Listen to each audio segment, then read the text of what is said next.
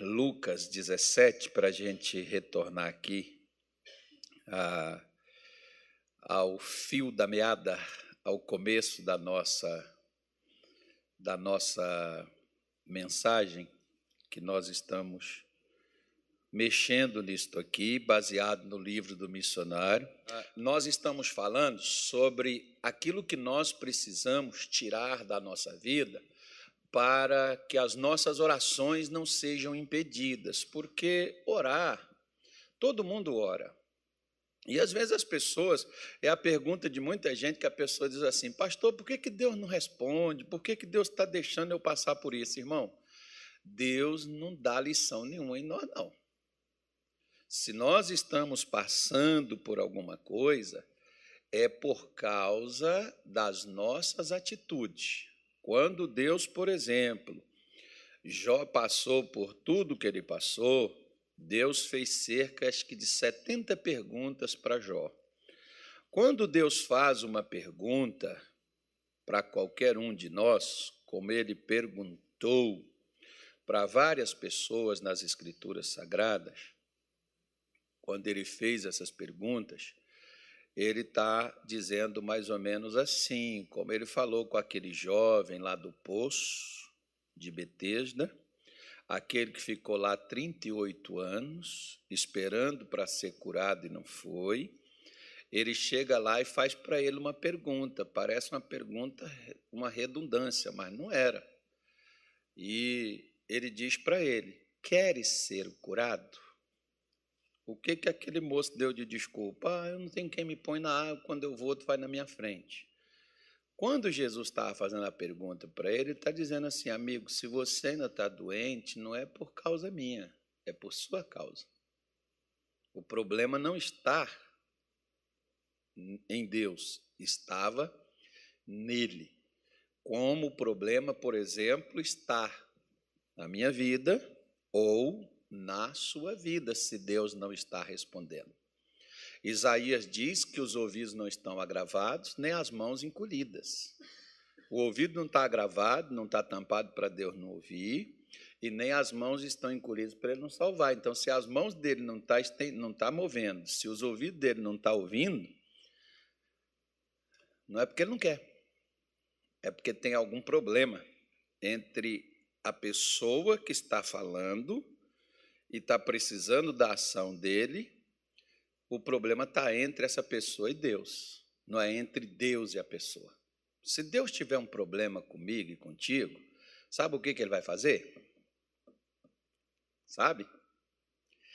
Ele vai resolver o problema. Sabe como é que, por exemplo, é, lá em Apocalipse 12, teve um problema lá no céu. Sabe o que, que Deus fez? Fez uma batalha e tirou o problema de lá. Então, se Deus tem um problema, ele elimina ele. Ele acaba com ele. Então, se Deus não acabou comigo e contigo, é que ele não tem nenhum problema comigo e com você.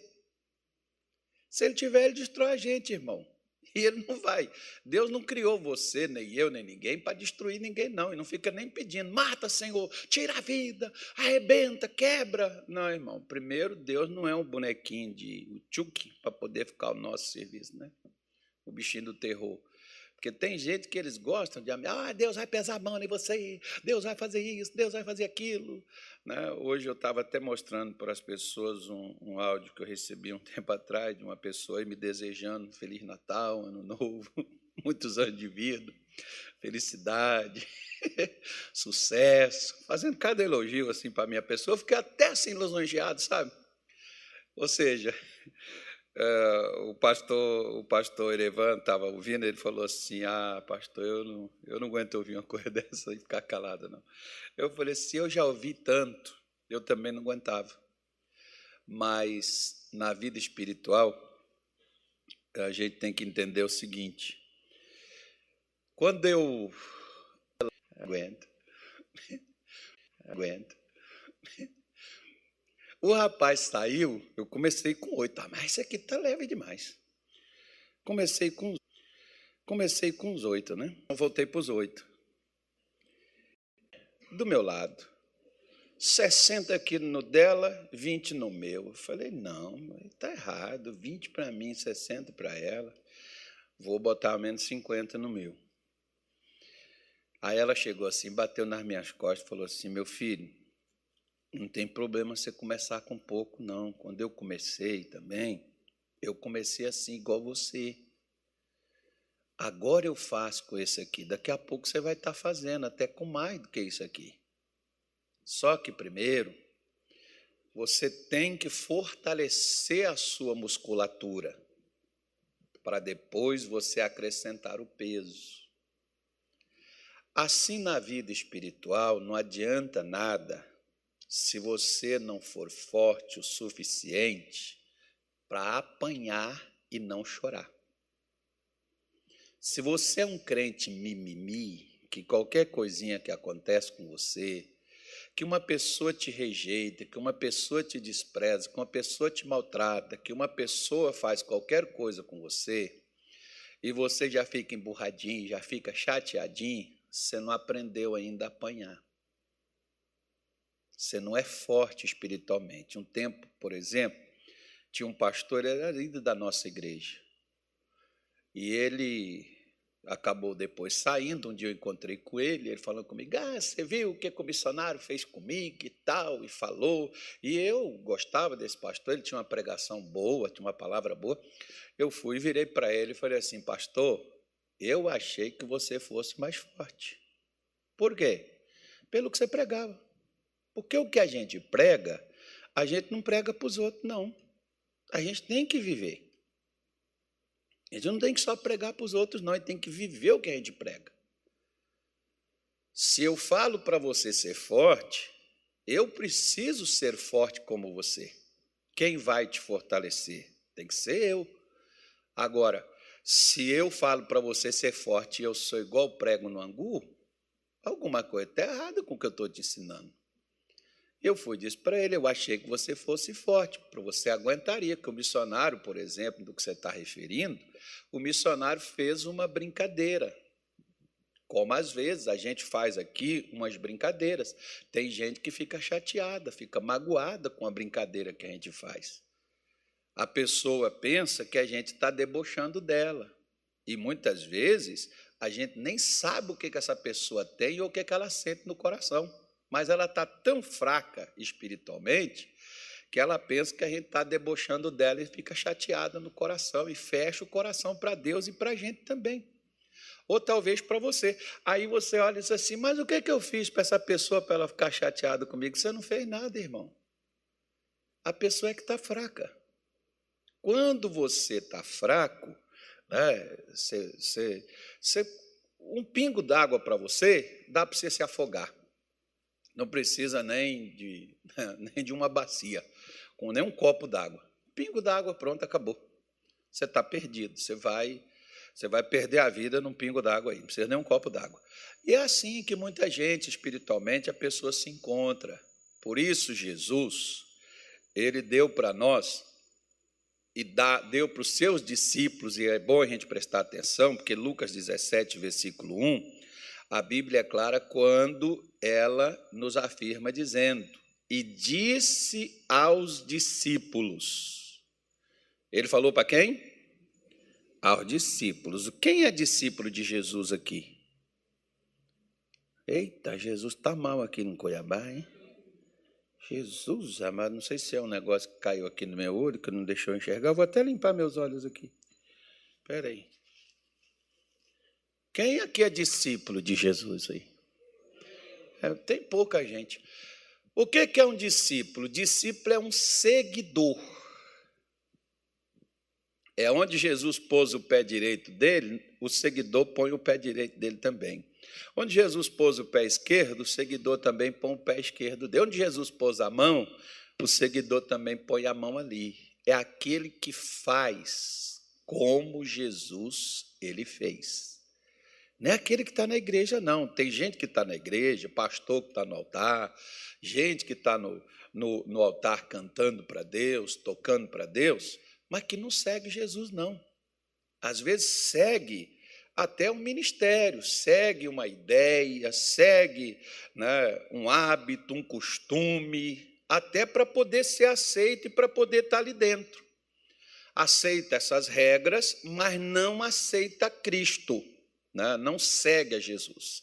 Segue a obra, segue o trabalho, por algum objetivo, por qualquer outra coisa, cada um tem a sua, a sua maneira, mas nós somos chamados quando, por exemplo, Jesus pegou os apóstolos e mandou eles saírem, não foi nem abrir igreja, não. Os apóstolos de hoje só querem abrir igreja. Ele mandou eles saírem e fazerem discípulos. Tem gente que às vezes fica assim, ah, porque comissionário não investe em igreja, não faz, não constrói. Né? Por que comissionário só põe televisão, não sei o quê? Porque a televisão, irmão, ela alcança quem vem e quem não vem na igreja. Ah, mas a pessoa tem que. Pois é, mas raciocina. A televisão alcança gente de outro lado do mundo. Você não escuta, você não assiste aí. Você não vê, por exemplo, a importância dos patrocinadores, daqueles que ajudam a fazer a obra de Deus através da ajudando a manter as programações. Você chega, por exemplo, lá no Rio de Janeiro, é traduzido para várias línguas hoje, por exemplo, colocado aí nas redes sociais, gente do mundo todo praticamente ouvindo escutando a pregação da palavra de Deus. Por quê? Porque a intenção do missionário, por exemplo, não é só abrir uma igreja e ter ali um trabalho, ter ali alguma coisa, até porque não tem nem gente suficiente para poder estar fazendo isso. Mas não é por isso que você tem que deixar de trazer pessoas e levar e fazer pessoas para poder seguir a Jesus. Não é uma, uma frequência na igreja que vai me fazer tornar um seguidor, mas uma decisão. Quando eu cheguei, por exemplo, na nossa igreja, eu não tinha intenção nenhuma de seguir nada, não, irmão. O que eu queria era ser curado, o que eu queria era o trabalho, eu queria uma porta aberta para a minha vida, estava com minha vida toda lascada, querendo me suicidar, né, querendo tirar a vida, era o que eu queria. Era só isso. E queria a cura para mim, para minha mulher, para minha filha, queria me livrar dos problemas que eu tinha. Então, o que, que aconteceu? Quando eu cheguei lá, eu fui descobrir que o meu problema era mais profundo do que eu imaginava. Olha para o seu seu irmão ou a sua irmã que está aí do seu lado e diz assim: olha para dentro de você.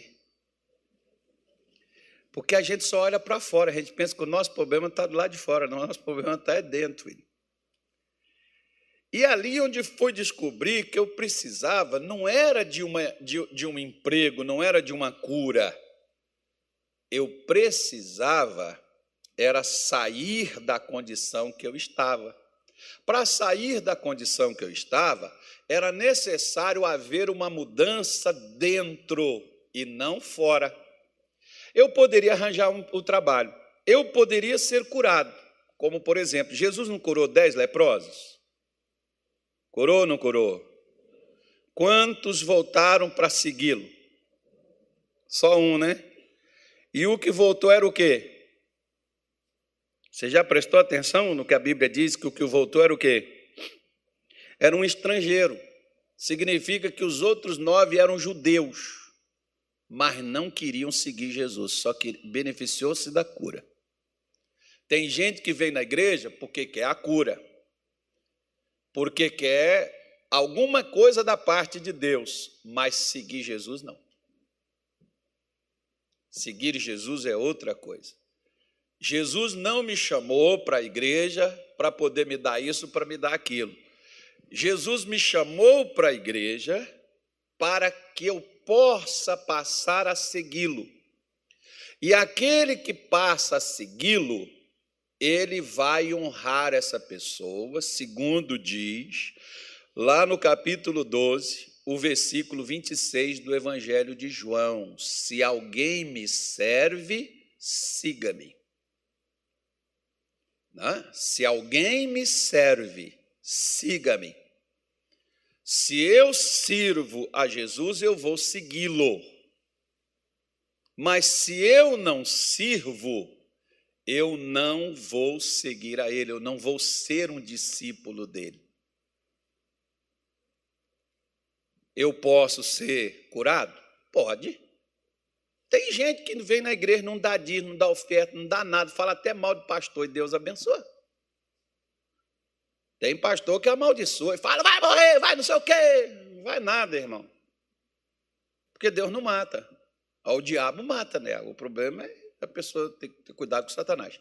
Mas a pessoa, às vezes, ela é, acha né, que por somente ter o benefício temporário, depois, quando ela morrer, ela negocia com Deus. Só que nós precisamos entender que se nós não seguimos enquanto temos o poder de decisão, depois que a gente não decidir, já está decidido já. Entendeu ou não? se nós não decidimos enquanto estamos vivos, depois que morremos, já está decidido, irmão. Não adianta mais pedir nada, interceder por mais nada, acabou, está acabado ali. A, a, minha oportunidade de seguir a Jesus é no momento em que eu estou em condições de fazê-lo, de tomar essa decisão de segui-lo. Por isso que ele falou com seus discípulos, ele não falou com os outros que não estavam seguindo a ele. E o que, que ele disse para os seus discípulos? É impossível que não venham escândalos. Lembra da palavra escândalos? O que, que ela significa? Hã? O que, que ela significa? Hã? Armadilha, laço, isca, que mais? Prisão, cadeia, qualquer outro meio. Então preste atenção. Bom, os discípulos para seguir a Jesus, eles já não estavam livres? Porque você só pode decidir sua vida quando você está livre. Sim ou não? Um escravo pode decidir alguma coisa? Pode ou não pode? Escravo não. O escravo, ele segue ordens do seu dono. Agora, olha que coisa interessante. Adão e Eva eram escravos? Eles eram livres, né? Mas eles preferiram se tornar o quê? Mas para eles serem livres, eles tinham que decidir o quê? Deixar de ser escravo. É a decisão. Quando Jesus vem, por exemplo, ele vem trazendo a liberdade. Agora, eu só serei prisioneiro, só serei escravo se eu quiser. Pedro, por exemplo, diz que eu sou escravo daquele o qual me venceu. Por exemplo, tem pessoas que são escravos do quê? Da bebida. Não tem gente que bebe e não consegue parar de beber. E seja qualquer outro tipo de droga que a pessoa utiliza, ela não consegue largar. Só estou falando dentro dos fatos do que ele disse. Eu gosto de dançar e fui para a boate. O cara casado com uma mulher linda, uma modelo. Resolvido na vida. Por que, que ele não levou a esposa? Segundo, a mãe, a sogra, está mal. Era momento para aquilo? Era hora disso? Ah, tipo assim. Então só, só vou até aí. O resto eu não tenho nada a ver, eu não sei, não vou julgar, não vou falar nada sobre isso. Só vou falar assim. Que que a pessoa, por que, que uma pessoa assim, que tem tudo e parece que não tem nada? E às vezes tem gente que não tem tudo o que pretendia ter. E às vezes está mais feliz do que situações como essas de pessoas dessa forma. Por que, que a pessoa faz aquilo? Porque é escravo, é dominado, é controlado pela boemia, né? é controlado por esses sentimentos, por essas coisas. Por isso que Jesus disse para os discípulos: Olha, vocês estão livres de Satanás. Agora, ele vai criar meios para prendê-los novamente. E o que, que ele vai fazer? Ele vai colocar iscas, porque se o peixe, por exemplo, soubesse que naquela isca tivesse um anzol que vai prendê-lo e ele vai morrer, será que ele abocanharia ela? Acho que não, né? Se você fosse um peixe e pudesse decidir, você faria isso? Você falaria, não, eu vou, ser, eu vou morrer, vou perder a vida. Vou não, não vou fazer isso. Agora, o peixe, quando ele vê, ele só vê o quê? Comida! Opa! Vapo! Só que quando ele pega é comida? Não. Tem um anzol ali que vai prendê-lo e a comida é ele que vai virar. Assim, qual a intenção de Satanás em prender um crente? Neutralizá-lo, destruí-lo e fazer ele virar aquilo para o qual Deus já o tinha tirado. Vai fazer ele virar um problema, porque você vai ver aí que a sequência que Lucas está dizendo é aquele crente virar um problema para o outro. Você já viu que às vezes você está sofrendo, não é por causa de problema seu, mas por causa de problema de alguém que causou a você? Você já viu? Diz assim: graças a Deus, na minha família eu não sofro com isso. Irmão, mas fala assim com fé. Eu estou até com vontade de levantar aqui, mas não vou levantar, não. Fala assim com fé. Graças a Deus na minha família eu não, eu não tenho esse problema. Graças a Deus, aqui nessa igreja nós não temos esses problemas. Ele viu que às vezes a gente tem que orar e falar assim, Senhor, não deixa eu matar ele, não.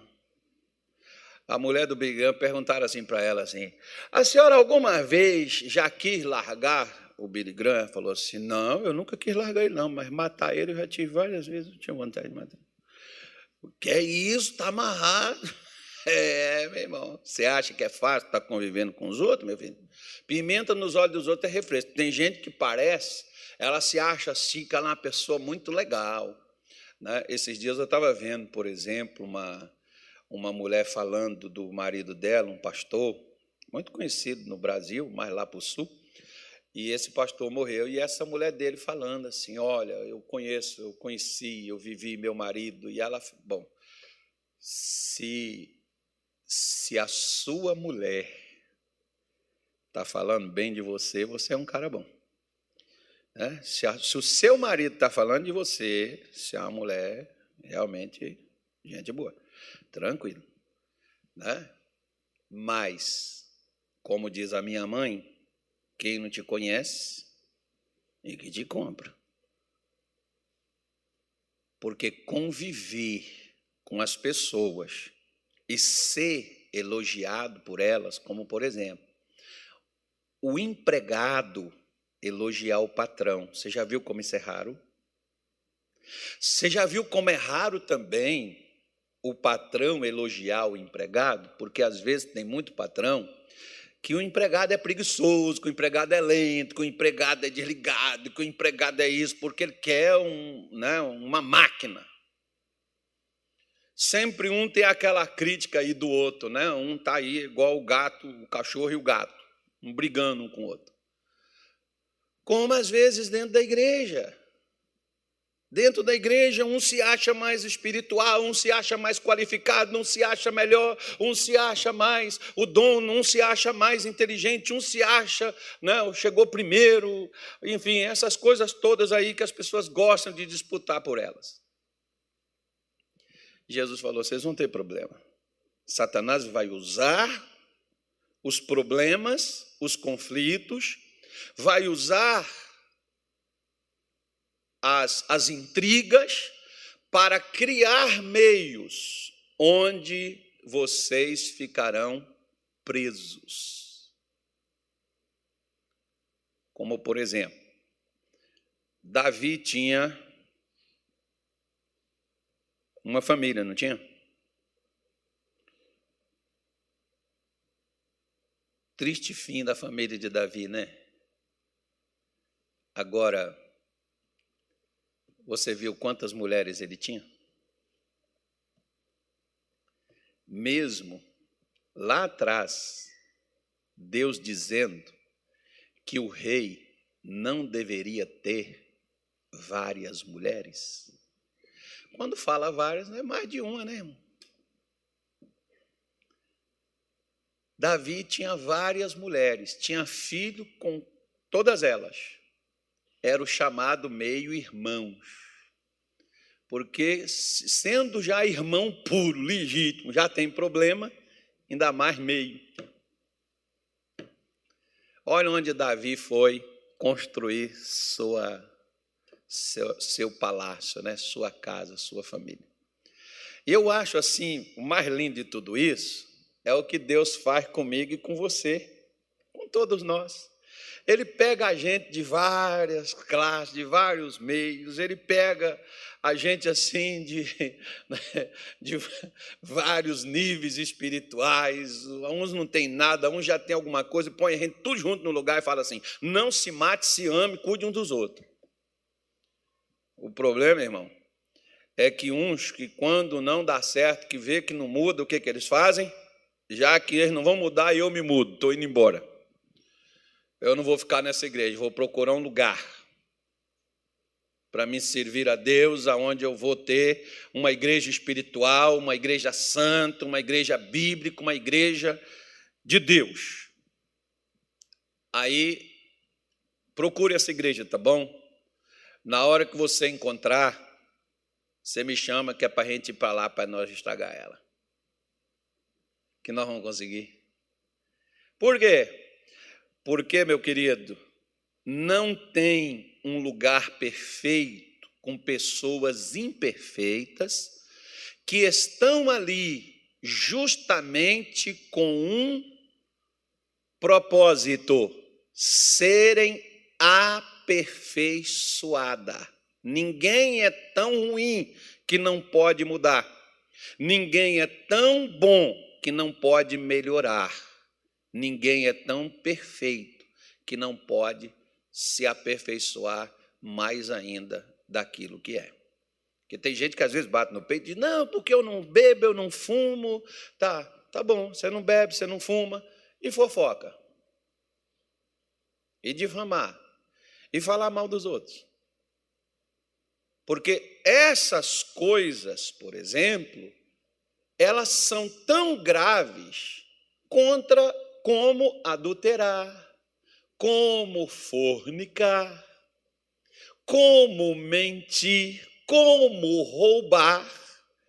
Mas nós achamos que só a prostituta está perdida, que só o ladrão está perdido, que só os políticos estão perdidos. Nós achamos, né, e batemos no peito, que como nós estamos na igreja, nós estamos no caminho e muitas vezes nós estamos mais afastados do caminho do que a gente pensa. Nós achamos que estamos, mas estamos tão longe, mas a gente não consegue enxergar. Por quê? Porque a gente não vê as pequenas iscas que vão nos prender a outras coisas que a gente lá atrás Satanás sabe que nós escapamos, nós não vamos entrar naquela, não vamos cair naquela mais, porque o gato escaldado de uma água que ou que, que, que, que uma quente, né? Ele tem medo de quê? De uma fria. Você sabe que você não, não, nisso aqui eu não vou cair mais. Nunca mais, pastor, eu jamais vou voltar, graças a Deus eu estou liberto, parei, saí do adultério. Tá bom. E da mentira? Saiu? Ah, de vez em quando só, assim, tal. Mas é quando tem uma necessidade. Pois é, esse é que é o problema. E da fofoca? E das intrigas? E das calúnias?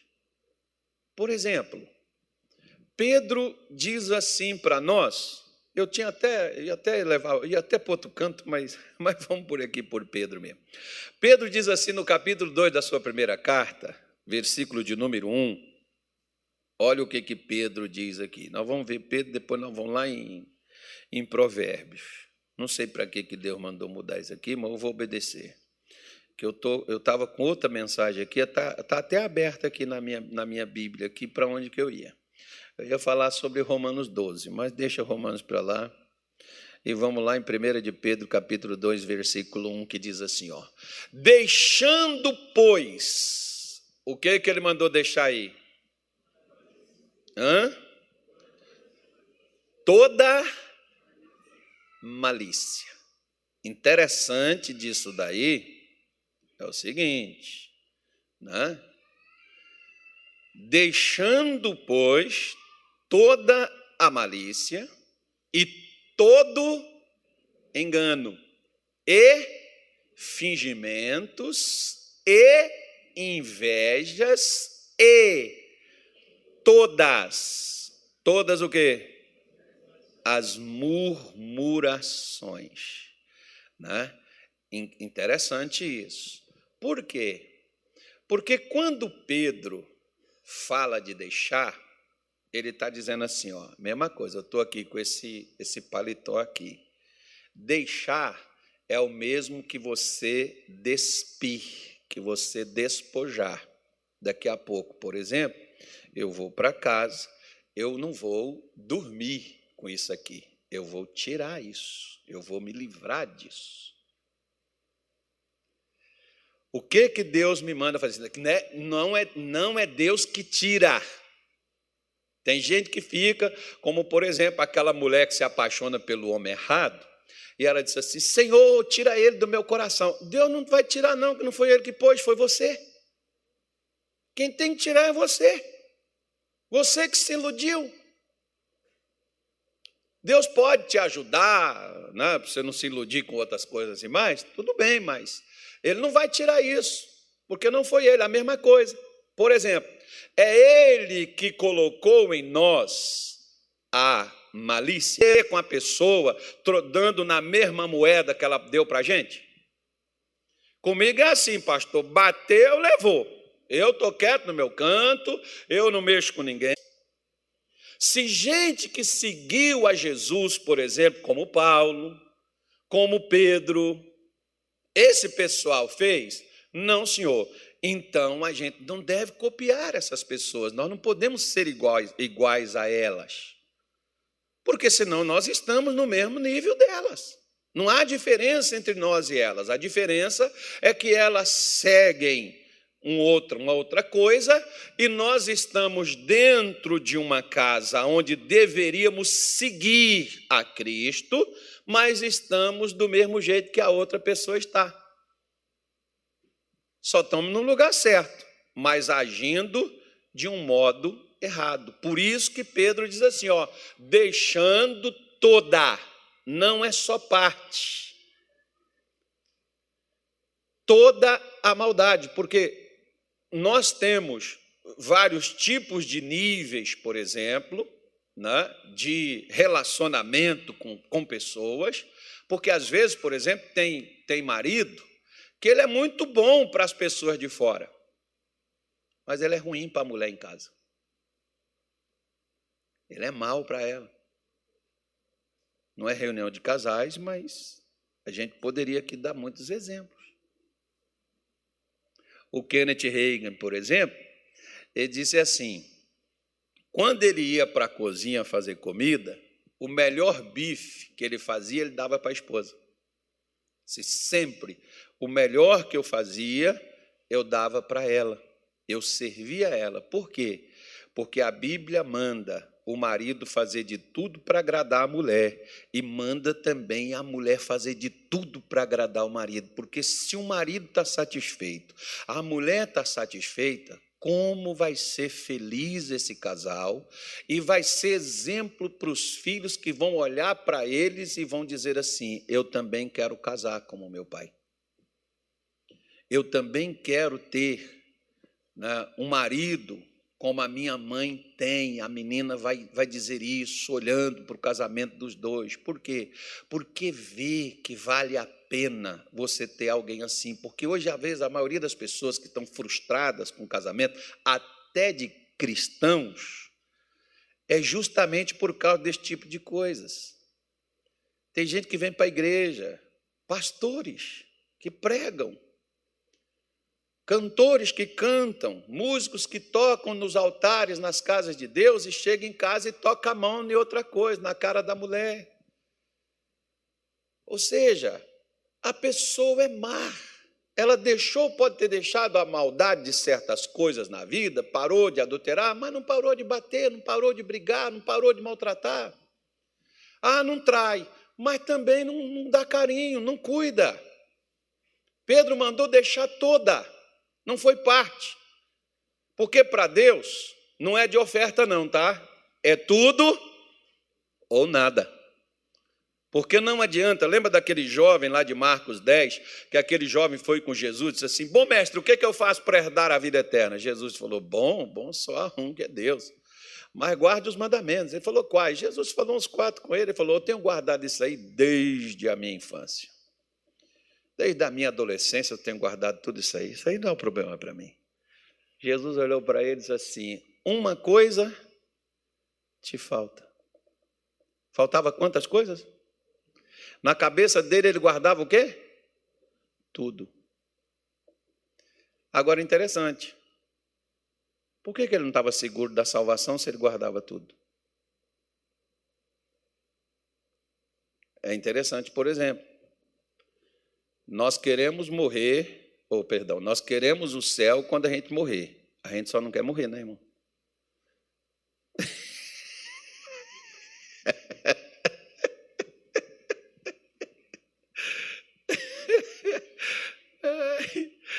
E se a gente pudesse lamentar, pô, não, Senhor, deixa eu viver mais um pouco, né? porque enquanto está vivo e pode fazer, tudo bem. Então Pedro diz assim, ó, deixa também todo, todo o quê? Todo engano. Todo meio que a gente utiliza para poder é, atrair, né? ou fraudar, ou né, enganar, ou aquela astúcia, porque às vezes tem aquelas pessoas assim que lá fora no mundo eles tinham uma maneira de passar os outros para trás. Aí eles foram para a igreja. Agora eles são crentes, mas aí dentro da igreja eles caçam um jeito de dar outro, agora eles só vão fazer assim. Eu não sei se eu falo isso aqui.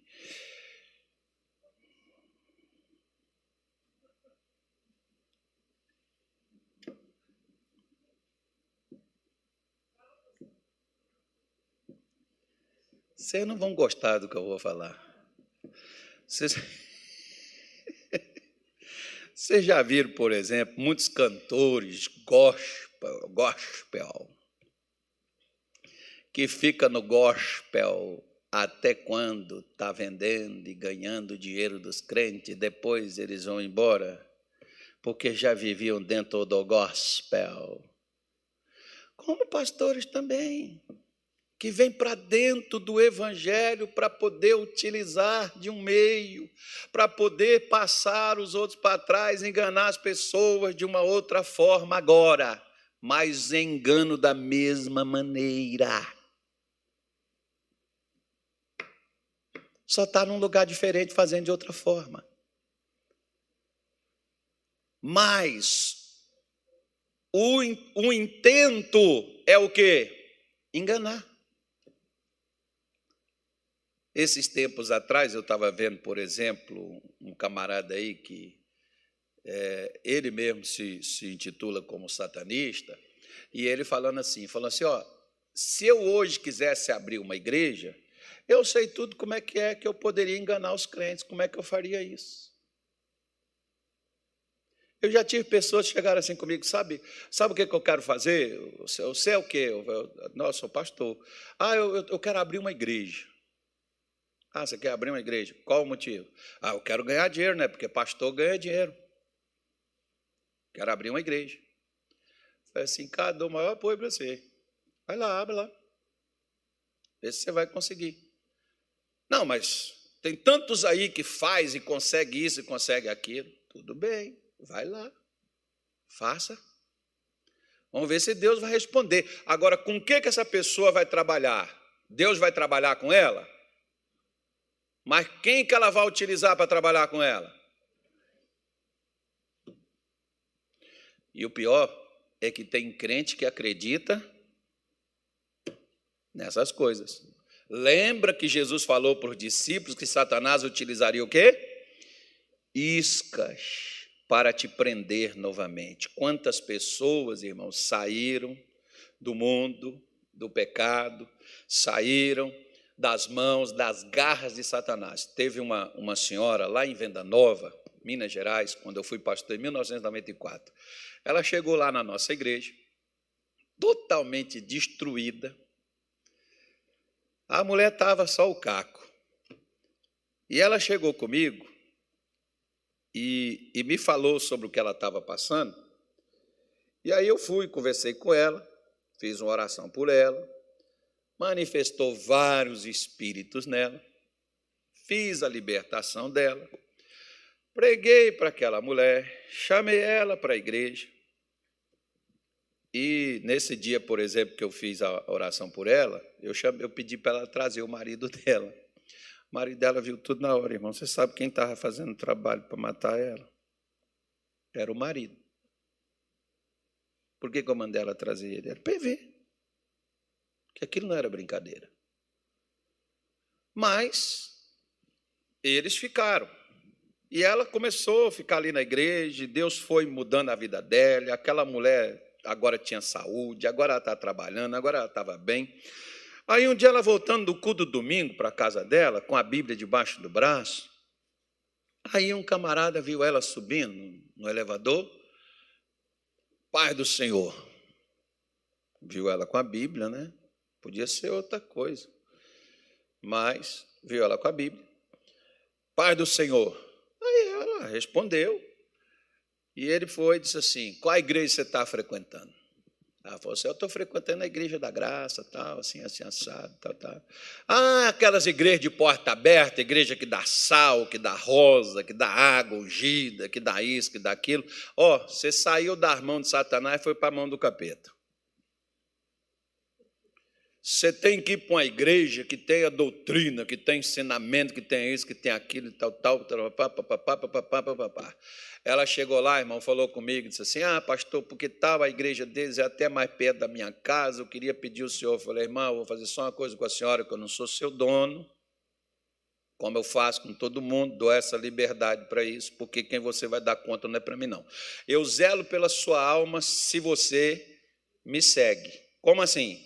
Jesus disse assim: As minhas ovelhas ouvem a minha voz e me seguem. Então, a ovelha que Deus deu para mim vai seguir comigo. Se eu sou dado como pastor, a pessoa vai seguir o que eu ensino. Porque o que eu procuro ensinar para você, você pode pegar as minhas lives, você pode pegar os meus cultos, você pode vir aqui nas minhas reuniões, você vê Bíblia sendo mostrado para você. Você não vê conceito ou pensamento de Carlos Soares, nem da Igreja da Graça, nem de outra coisa. Eu te mostro aqui, mando você abrir, mando você olhar na tela, mando você ver, que é para você comprovar que o que eu estou transmitindo para você não é meu. É daquele que deu a vida por você, o qual está agregando você para que eu cuide da sua alma. E só. Ela foi, disse para ela: a senhora faz o seguinte, a senhora pergunta para Deus se é para a senhora ir para lá. Porque foi ele que te levou para onde a senhora estava. Né? Se ele te levou para onde a senhora estava e agora a senhora não quer ficar lá, a senhora já está bem, a senhora acha que lá não é um lugar adequado para a senhora, que tem um lugar melhor, eu quero o melhor para a senhora, como eu quero o melhor para todo mundo, desde que você esteja feliz, para mim está ótimo. Eu, se eu não posso te ajudar, atrapalhar você, já estou te ajudando. A senhora fica à vontade. A senhora pergunta para Deus. Eu não vou abençoar a senhora para nada, não. Por quê? Porque eu fico grato. Se a senhora me disser que a senhora está indo para lá, estou despreocupada, eu não tenho nada a ver com a tua alma. A senhora faz se Deus mandar a senhora ir. Deus mandou a senhora ir? Não, Deus mandou, então ele é maior do que eu. Eu não posso revogar, chegar e falar assim: não, eu só não vai. Eu não vou fazer isso. Não sou doido. Agora, ele mandou ir? Mandou. Então está mandado, não precisa, só me avisa. Avisou, está avisado. Né? Então vai. E aí, essa senhora foi para lá. E sabe o que aconteceu? Passou um tempo, eu tinha um obreiro que morava perto dela. Eu falei, irmão, passa lá para ver como é que está fulana de tal. Sabe o que tinha acontecido com ela? Ela tinha separado do marido e estava casada, sabe com quem? Com o pastor da igreja. Que largou a mulher e casou com ela. O que, que o diabo arranjou um meio de prender ela de novo, irmão? Não prendeu com feitiço, como foi feito, não. Lembra como Satanás queria prender Jesus lá no deserto? O que, que ele usou? Ele não... Pois é, não é grato e é feliz pelo que temos. Mas a gente só concentra no que não tem que gosta de prosperidade, pastor Edilson é, é o Salomão da Igreja da Graça. Amanhã, amanhã tem congresso de prosperidade aí, né? Tem para quem quer ficar rico. Dá um upgrade. Isso aí, tá vendo? O pastor Edilson é outro nível, irmão. Tá? E juntou com o pastor Tony ali, ó. Está no inglês puro aqui, está pregando inglês, espanhol, alemão, francês, italiano. É, o camarada é poliglota. Aí coisas. Não, é verdade. Não, não da língua, não, mas da pregação, sim. Tem reunião de prosperidade. Nesse livro, por exemplo, As Sete Chaves da Riqueza. Lá fala desse camarada, eu esqueci o nome dele. Ele era um sujeito que tinha uma fazenda. É uma história verídica, irmão. Ele tinha uma fazenda, muito rico, né, o camarada. E um dia chegou um monge na, na fazenda dele e disse assim para ele assim: Olha, é, a pessoa que ela não tem diamante, ela não é rica, não. Rica é quem tem diamante. O camarada, irmão, foi disse assim para o camarada: E como é que eu faço para me conseguir diamante? Ele foi falou assim: Ó, lá para o lado da Espanha, né, para uns lugares assim, tal, tal, assim, você pode encontrar diamante. Pode ser que por lá você ache. Aí o que, que o camarada fez? O camarada vendeu a fazenda dele, vendeu tudo e saiu a caça de diamante, e, diamante e morreu no deserto. Passados uns tempos, o camarada que comprou a fazenda dele levou uns animais para tomar, beber água lá no riacho. E o camarada olhou assim para o chão, viu um negocinho brilhando. E ali naquele local, eles descobriram de onde foi tirado os diamantes de várias coroas de tronos que existem por aí, lá naquele lugar. Estava lá no fundo da casa dele. Ele saiu para procurar o que estava pertinho dele. Porque despertaram nele que aquilo que ele achava que ele não tinha, ao invés dele se contentar e ser grato pelo que tinha, o interesse era buscar o que ele não possuía. Fez ele se sentir um miserável. Muitas vezes, por exemplo, tem mulher e como tem marido, que não é grato pela mulher que tem. O dia que perder ela, vai sentir falta. Ou o dia que perder o marido, vai sentir falta. É o pai que às vezes pensa que o filho não presta. O dia que perder, vai chorar. É o filho que pensa que o pai não presta. O dia que perder o pai, vai sentir falta. É a ovelha que pensa que o pastor não presta. O dia que for embora, vai querer ter o pastor de volta. É o pastor que pensa que a ovelha não presta. O dia que perder a ovelha, vai sentir falta dela. Ou seja, as pessoas só têm como tendência a valorizar quando perde. E por que, que isso acontece? Porque Satanás trabalha para poder continuar prendendo as nossas vidas a sentimentos, porque tudo isso aqui que Pedro está mencionando está ligado ao sentimento humano.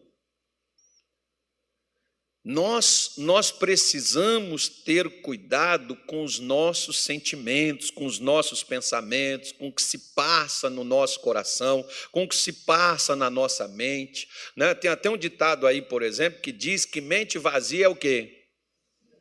É oficina do quê? Do diabo. Então nós precisamos ter cuidado, como, por exemplo, Pedro diz aí, ó, e fingimentos. O que é uma pessoa fingida? Fingida é um hipócrita, irmão. É como mais ou menos. A gente fala tanto de uma pessoa que prostitui. Mas a pessoa que prostitui, ela tem o mesmo problema da pessoa que mente. Nós falamos do que mente. Mas e aqueles que colocam intriga e confusão no meio dos outros? Você já viu aqueles que falam mal? Vem falar mal da pessoa para você? E depois, quando você chama a pessoa, a pessoa não sustenta? Porque se você vier falar mal, por exemplo, de um pastor para mim, eu vou chamar você para você falar na frente do pastor comigo. Ah, não, mas eu não quero confusão, então não me fale. Porque eu espero, por exemplo, que se alguém for falar mal de você, me chame também. Eu preciso participar da conversa. Eu tenho o direito de ouvir. Por quê? Porque se você fala por trás, mas na frente você nega, você é hipócrita. Nós não podemos ter essa hipocrisia de coar um mosquito e engolir um camelo. Como tem crente que pensa que perdido está o adulto, a prostituta, o homossexual, sei lá, qualquer outro tipo de nível, o ladrão que as pessoas colocam. Não, está perdido também aquele que despreza essas pessoas, aqueles que maltratam, aqueles que as rejeitam, que pensam ser melhor do que essas. Está no mesmo nível. Quando você pega, por exemplo, eu vou eu ia falar de eu ia falar de, eu vou falar de provérbios, não vamos falar de Apocalipse não. Apocalipse também tem uma listinha legal, mas vamos aqui em Provérbios 6. Lá tem uma lista boa. Que Salomão diz assim, ó, acho que é 6, eu nem lembro mais onde é que está esse, mas está na Bíblia, né? Está escrito na Bíblia, não está, gente? Está ou não está? Eu acho que está.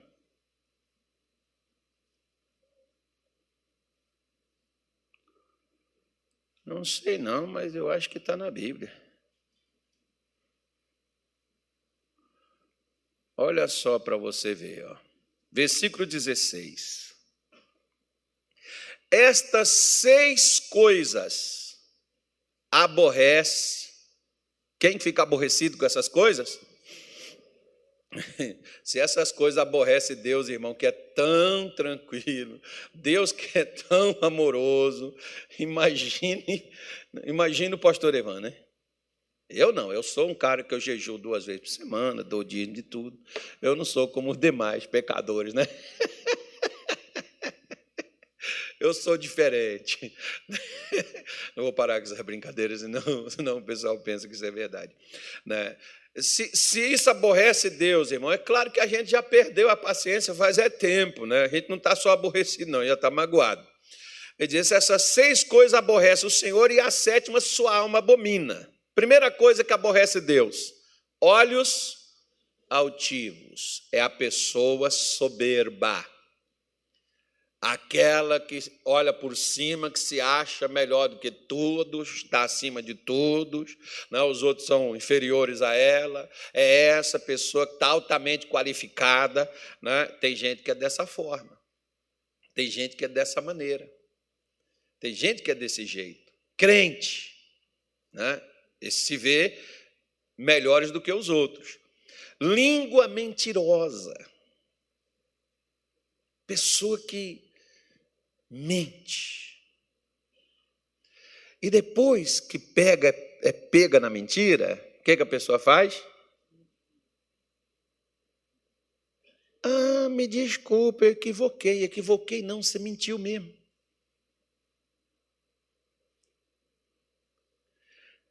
Você já viu gente assim? Que mente e quando você chega e você desmascara a mentira dela, ah, me desculpa, foi um equívoco. Não foi equívoco, não, foi mentira. A pessoa já está cometendo outro erro. Que poderia, no mínimo, admitir, né? Olha, realmente, Deus, eu tenho a língua solta, eu falo mais do que né, a minha boca tem a capacidade de dizer eu preciso controlar, põe um guarda na minha boca, prende a minha língua, não precisa amarrar ela, não, tá, irmão? Isso aí já é outro trabalho. Né? Mas é, pedir para Deus para poder controlar, para poder dominar, e tem gente dessa forma. Né? Satanás pode impulsionar para isso? Pode, mas ele não pode pegar a minha língua e fazer fazer isso. Quem faz isso sou, é quem? Sou eu mesmo, por iniciativa minha né? mãos que derramam sangue inocente. Olha, uma mulher uma vez, ela chegou numa igreja e chegou para o pessoal e contou que ela tinha um caso com o pastor. E falou de um sinal que o pastor tinha no corpo dele, que era um local que somente se ele tivesse é, despido, aquilo poderia ser visto. A mulher dele acreditou porque o pastor tinha aquele sinal. A mulher dele largou ele. A família abandonou, ele foi expulso da igreja, ele perdeu tudo. Recebeu o desprezo de todo mundo, e passou 30 anos. Aquela mulher chegou lá na igreja e ela desmentiu o que ela inventou daquele pastor. Foram atrás do pastor chamá-lo de volta.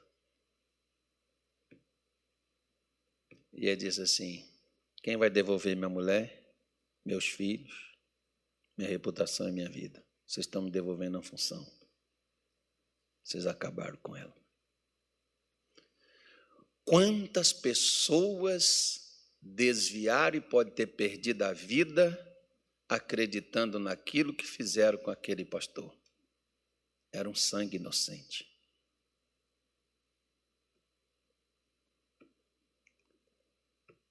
Sabe por que, ela sabia o sinal que o pastor tinha?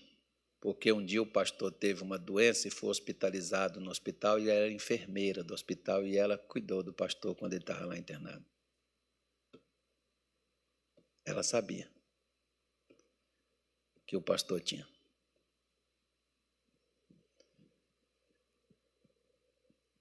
Quando uma pessoa faz um mal para alguém, às vezes aquele mal não afeta só a vida daquela pessoa que ela queria atingir. Você vê quantos filhos se perde quando o pai abandona uma família, quando a mãe vai embora de casa, quando algo desencaminha na vida. Sangue inocente, gente que não tem nada a ver com aquilo dali, pode se perder. Deus odeia né? Deus aborrece isso. E ele diz assim: ó, coração que maquina pensamentos viciosos, a pessoa que só fica pensando na mesma coisa, só fica cafinfado naquilo, não muda. É sempre aquelas mesmas coisas que a pessoa não muda. Pés que se apressam para correr para o mal, só sabe fazer o que não presta. Testemunha falsa que profere mentiras. E o que mais? E o que semeia, contenda. Entre quem? Entre quem? Entre quem, gente? Ah, essa é a sétima. Qual, qual é a que Deus abomina? O que semeia, contenda entre os irmãos. A pessoa que põe confusão entre os irmãos. Deus odeia essa pessoa, tanto quanto é desprezível, odioso, adulto. Um tempo atrás chegou uma senhora aqui E ela me contou o seguinte: ela falou assim, ó, eu frequentava aqui, eu parei de vir. Não vim mais. Peguei uma doença, fiz de tudo.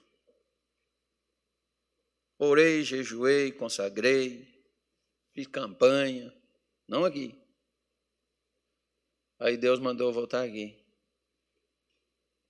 e conversar contigo. Por quê?